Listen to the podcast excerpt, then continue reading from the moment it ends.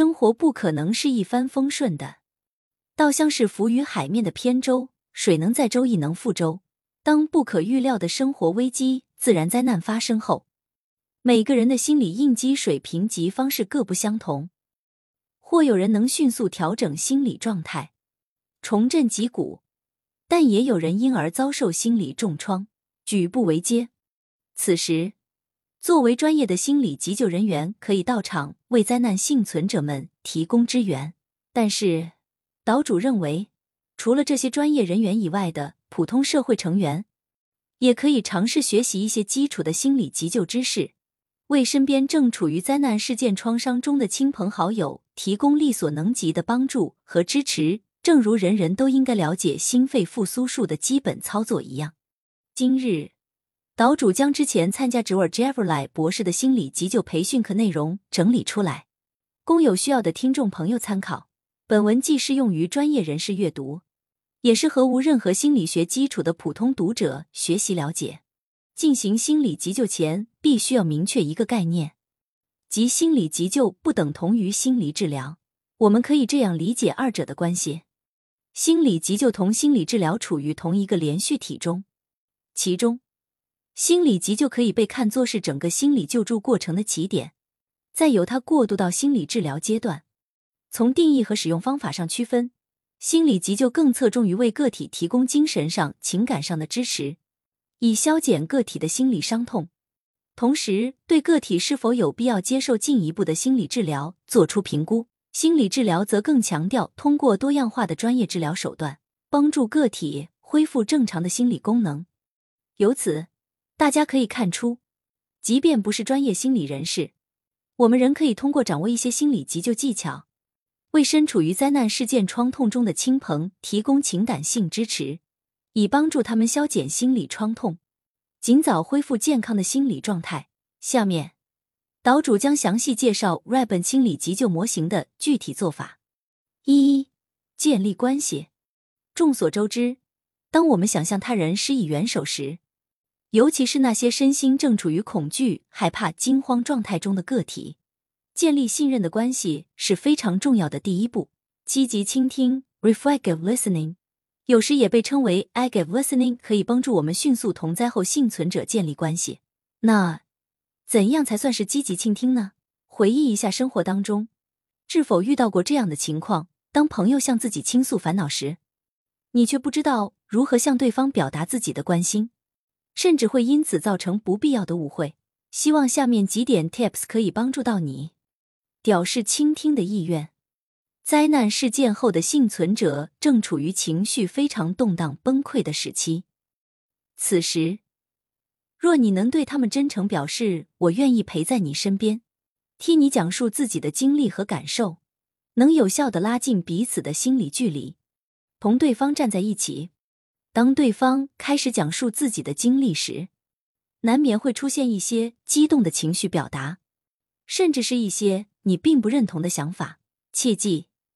要允许幸存者疏解自己的情绪，避免同对方争论或试图纠正对方的观点。再次强调，心理急救不等于心理治疗，不需要在此过程中进行认知纠正。心理急救的重点在于情感和精神支持，全身心灌注于对方。这里插入一个概念：presence 不按部分存在，是指个体的肉身虽然存在于此地。但其意念和注意力却在游离在别处，这种现象在当下的电子化社会中普遍存在。试想，当你和朋友在餐厅吃饭时，你兴致盎然的同对方讲述自己的趣事，对方却沉溺在抖音视频上，这就是 presence bond。再请你回忆一下，处于这种情况中的你的心理感受如何？非常不好受，对吗？那切记在同幸存者谈话时出现类似的情况。既不要刷手机，也不要走神溜号，愿意帮助对方解决问题，可以向对方友好的表示，你愿意尽可能的帮助他解决问题。这种善意对于灾后幸存者来说是极为重要的情感支持。不过要特别注意的是，先不要着急去解决更复杂的现实问题，而是把焦点放在为对方提供所需的社会支持。心理学做过调研，经受过灾难创伤后的个体中，得到社会支持的人，教那些未得到社会支持的人，能更快、更好的恢复心理健康。所谓社会支持，是指个体身边有愿意伸出援手、提供情感和精神抚慰的人，可以是熟人，也可以是陌生人。保持同理心。西方有句俗语：“Put yourself in other's shoes，讲的就是同理心。只有真正用心去设身处地的理解他人，并让对方感知到你的共情，才能建立深厚的信任感。此处切忌通过所谓善意的说教方式，包括但不限于伤痛对比、贬损、刻意弱化等方式。例如，没事儿，虽然你失去了房子，但起码你人还活着啊。去消减对方的悲伤，只会适得其反。以上便是积极倾听的几个关键点。我们可以把自己想象成一面镜子，作用是帮助对方看到、了解自己的状况，并进一步通过这面镜子看到事情的另一面。灾后幸存者悲观的认为杯子里的水少了一半，而救助者的作用就是帮助他们明白杯子原来还剩半杯水。作为一面镜子，我们需要考量的关键是对方投射过来的信息有许多，我们应当选取哪些信息反射回去呢？掌握了积极倾听的技能后，我们再来看一下快速同被救助者建立关系的两个基本阶段：自我介绍，向被救助者说明你的身份、背景、目的等基本信息；了解情况，通过措辞准确的开放式问题、封闭式问题，灵活的引导被救助者说出自己的情况，以了解事情的始末。其中，封闭式问题便于我们了解事实。而开放式问题则帮助我们进一步了解事情的细节。二、评估需求 （assessment）。了解了灾后幸存者的基本情况后，救助者接下来需要对被救助者的身心状况进行评估，确认该被救助者属于哪一类幸存者。通常来讲，灾难事件后的幸存者大致可分为三类：良性应激、悲痛、忧虑、功能失调。第一类幸存者，即便内心伤痛，但比较坚韧，能自行解决困难，对未来持有乐观态度。相反，第二类和第三类幸存者更值得引起救助者的关注。三、心理分级 （prioritization）。我们要明白，在现实的心理救援行动中，救助者每日可能要接待十几位幸存者，在这些幸存者当中。有人情况严重，有人创伤轻微。如何让紧急的、严重的人得到优先治疗？又如何确认哪些是严重，哪些应该优先呢？心理学中有个概念叫做 “trio”，该词源自于法语，意为分级。在心理急救的分级处理中，主要依据两个标准：基于事实证据和基于潜在风险。事实证据标准。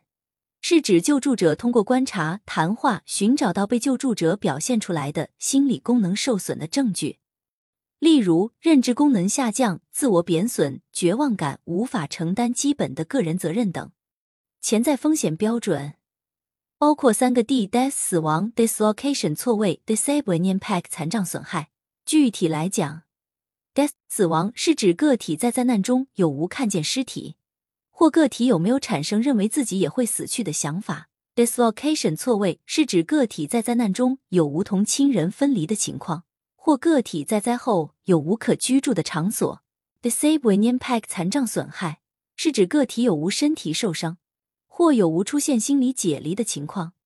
单一的采用一种标准，可能会导致评估的片面性。最好的方式是将两种评估标准结合起来。对每个被救助者进行综合全面的评估，最后形成一份合理且合适的优先排序名单。四、心理干预 （intervention），心理急救中的干预，侧重情感和精神层面，而不是强求必须去解决某个心理问题。救助者必须时刻牢记，心理急救不等于心理治疗，稳定和缓解是心理急救中最紧要的两种干预措施。如果被救助者的心理状态还好，例如前面提到的第一类良性应激幸存者，救助者可以从以下几个方面帮助对方缓解心理创痛：一、移除刺激源。二、帮助对方集中精力在具体的任务上。三、允许被救助者导泄内心的情绪。四、建议对方推迟冲动行为决策的实施。五、帮助对方转移注意力。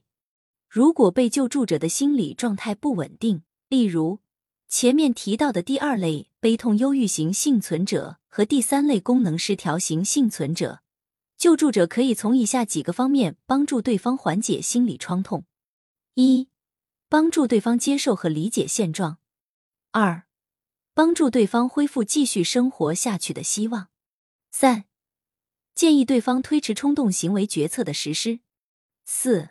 教授对方压力管理和问题解决的技巧。五、帮助对方纠正错误的想法。六、如有可能，帮助对方重塑积极的认知。五、后续监测 disposition。心理急救不是一次性的接待，而是一个持续性的救助过程，直到被救助者恢复了健康的心理功能，能够无需靠外界的帮助。使个人生活的各方面得以正常运转。当为被救助者提供了相应的心理干预后，救助者仍需要持续追踪被救助者的情况，再次评估是否有必要继续为其提供更进一步的心理干预。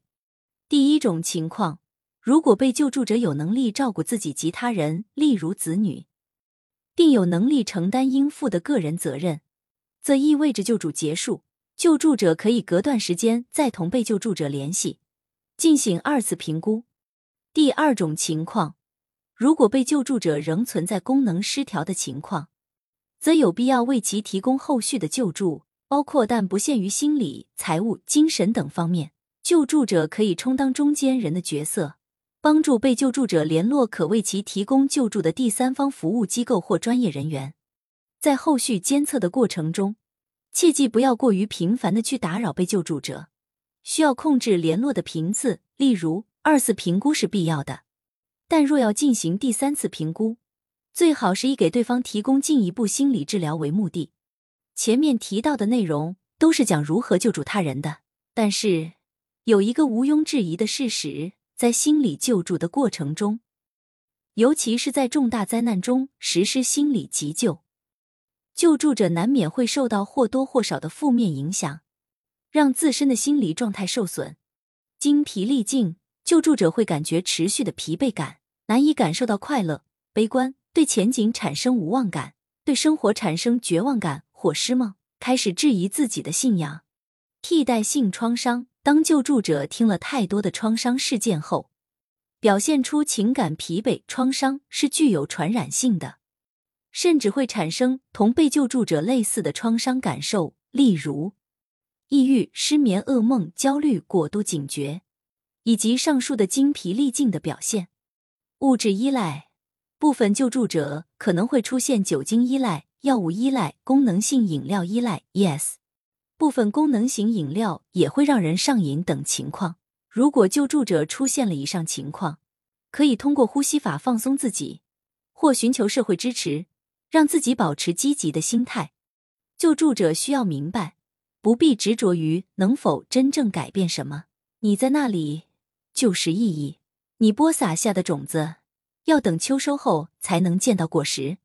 关于助人，岛主还想再多说一点：通过帮助别人来救助自己，是一句看似合理合情的话。在心理疗愈中，这种情况更为普遍，甚至有的心理治疗师也抱有此种想法去医治病患。岛主不敢妄言这种想法对与否，毕竟仁者见仁，智者见智吗？只是想提出自己的看法。第一，助人应与自愈分开讨论，不应混为一谈。且助人者需先解决自己的问题之后再去助人。如若不解决自身问题就去助人，如泥菩萨过河，自身难保一样，甚至可能会祸及无辜。无可厚非的是。曾同样遭过病痛的医者，确实能对被助者产生更深刻的共情，而这种共情反过来也可能激发助人者解决自身困境的潜力和创造力。可一旦诱发助人者的自恋感，与病患双方都是百害而无一利。第二，如若助人者抱着借由助人来治愈自己的初心去做这件事，无非会产生两种结果：一种是成功，一种是失败。成功不多说，且说失败。岛主联想起不久前有位网友问岛主的问题：如果你的善良没得到相应的回报，你还会坚持善良吗？岛主答：心怀善意的出发点，若是为了得到他人的回报，这种善意确实难以为继。一旦无法持续收到理想中的回应，便有可能生出怨恨心，走向另一个极端。Nothing anymore。相反，若善意的发心只是为了传递善意。并不掺杂对回报的欲望，那即便得不到理想中的回应，也并不会伤害到自己的善良。没有期望，便没有失望。我对你好，是因为我想对你好，并非为了得到你的好。如能得到善的回应，反而会生出喜悦和感恩之心。是的，即便自己是付出善意的那一方，但若能遇到心怀感恩的回应方，更会心生感激。两种不同的动因。都会导致能收到理想回应和不能收到理想回应两种结果，只是二者引发的情感感受会大不一样，进而影响下一步的行为。救助他人应该同理，助人前可以自问一句：你的初心是什么？愿所有岛民既能助己，也能助人，用生命影响生命。